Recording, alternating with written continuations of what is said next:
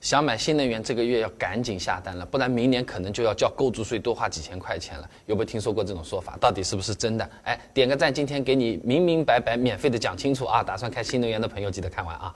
那先给大家安个心啊，新能源车的购置税减免政策至少在二零二七年之前一直都还是有的啊。那么在二零二三年的六月份呢，财政部、税务总局和工信部就联合发布过一个继续延续和优化新能源车购置税减免政策的公告的啊。二零二四到二二零二五年底，新能源车继续免征购置税，哎，不过有限额了，上限是三万。二零二六至二零二七年底呢，减半征收购置税，上限呢是一点五万。说人话啊，就是明年买新能源还是有购置税减免的，只不过呢，减免的税额它是不能超过三万块钱了啊。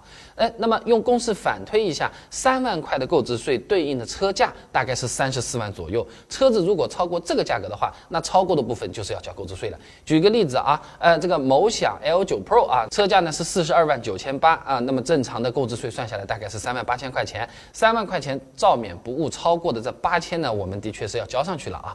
那除了车价高了要交购置税，还有一个呢，就是续航里程太少的纯电车型，由于技术要求不达标，后面也是不能够享受购置税减免的，这个要额外留心啊。二零二三年十二月份发布的新能源汽车产品技术要求啊，对免征购置税的车型它有新规定的。家用纯电车啊，之前的纯电续航里程要求最低是一百公里，现在提提高到两百公里了。那电池包的能量密度呢，也从之前的最低九十五瓦时每千克，提高了一百二十五瓦时每千克了啊。那不符合这个要求的纯电车啊，它是会被踢出这个减免税目录的啊。那我们网上也自己查了一下，那这个规定对微型电车的影响比较大。你像是某安的糯玉米啊，啊，呃，吴某光的这个迷你 EV 呀，啊，这个国家重点保护动物啊。聊天软件、冰淇淋之类的，那要么是续航没有两百公里，要么就是电池能量密度不够，其实都有可能是没有达到目前的这个要求的啊。那么对厂家来说，要么得用上更好的技术了，要么这些车子市场竞争力就因为这个税费的问题呃存在客观的下降啊。